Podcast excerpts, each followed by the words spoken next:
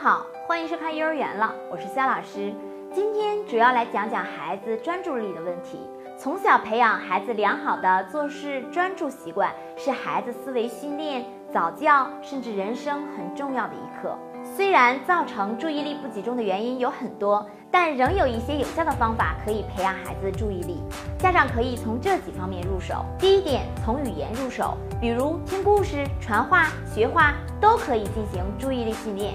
因为在讲故事的时候，家长可以观察自己的孩子是不是在注意听，而这个时候的听力与在教室听课的状况基本上是相似的。在家长给孩子讲的过程中，还可以适当提一些简单的问题。这样效果会更好。第二点就是从游戏入手，比如拼图、下棋、猜物，什么东西不见了，玩扑克牌。都会培养孩子注意力和增加孩子记忆力。家长和孩子在玩玩具的过程中，也可以培养孩子的注意力。家长可以和孩子来进行比赛拼珠子，同样数量的两种颜色珠子，按照 A B A B 排序方式进行拼珠子。这样不仅呢可以培养孩子注意力，还复习了前两天我们讲过的数学知识点，还可以进行找颜色的游戏。妈妈在这里准备了三种颜色。红色、黄色、蓝色，宝宝闭上眼睛。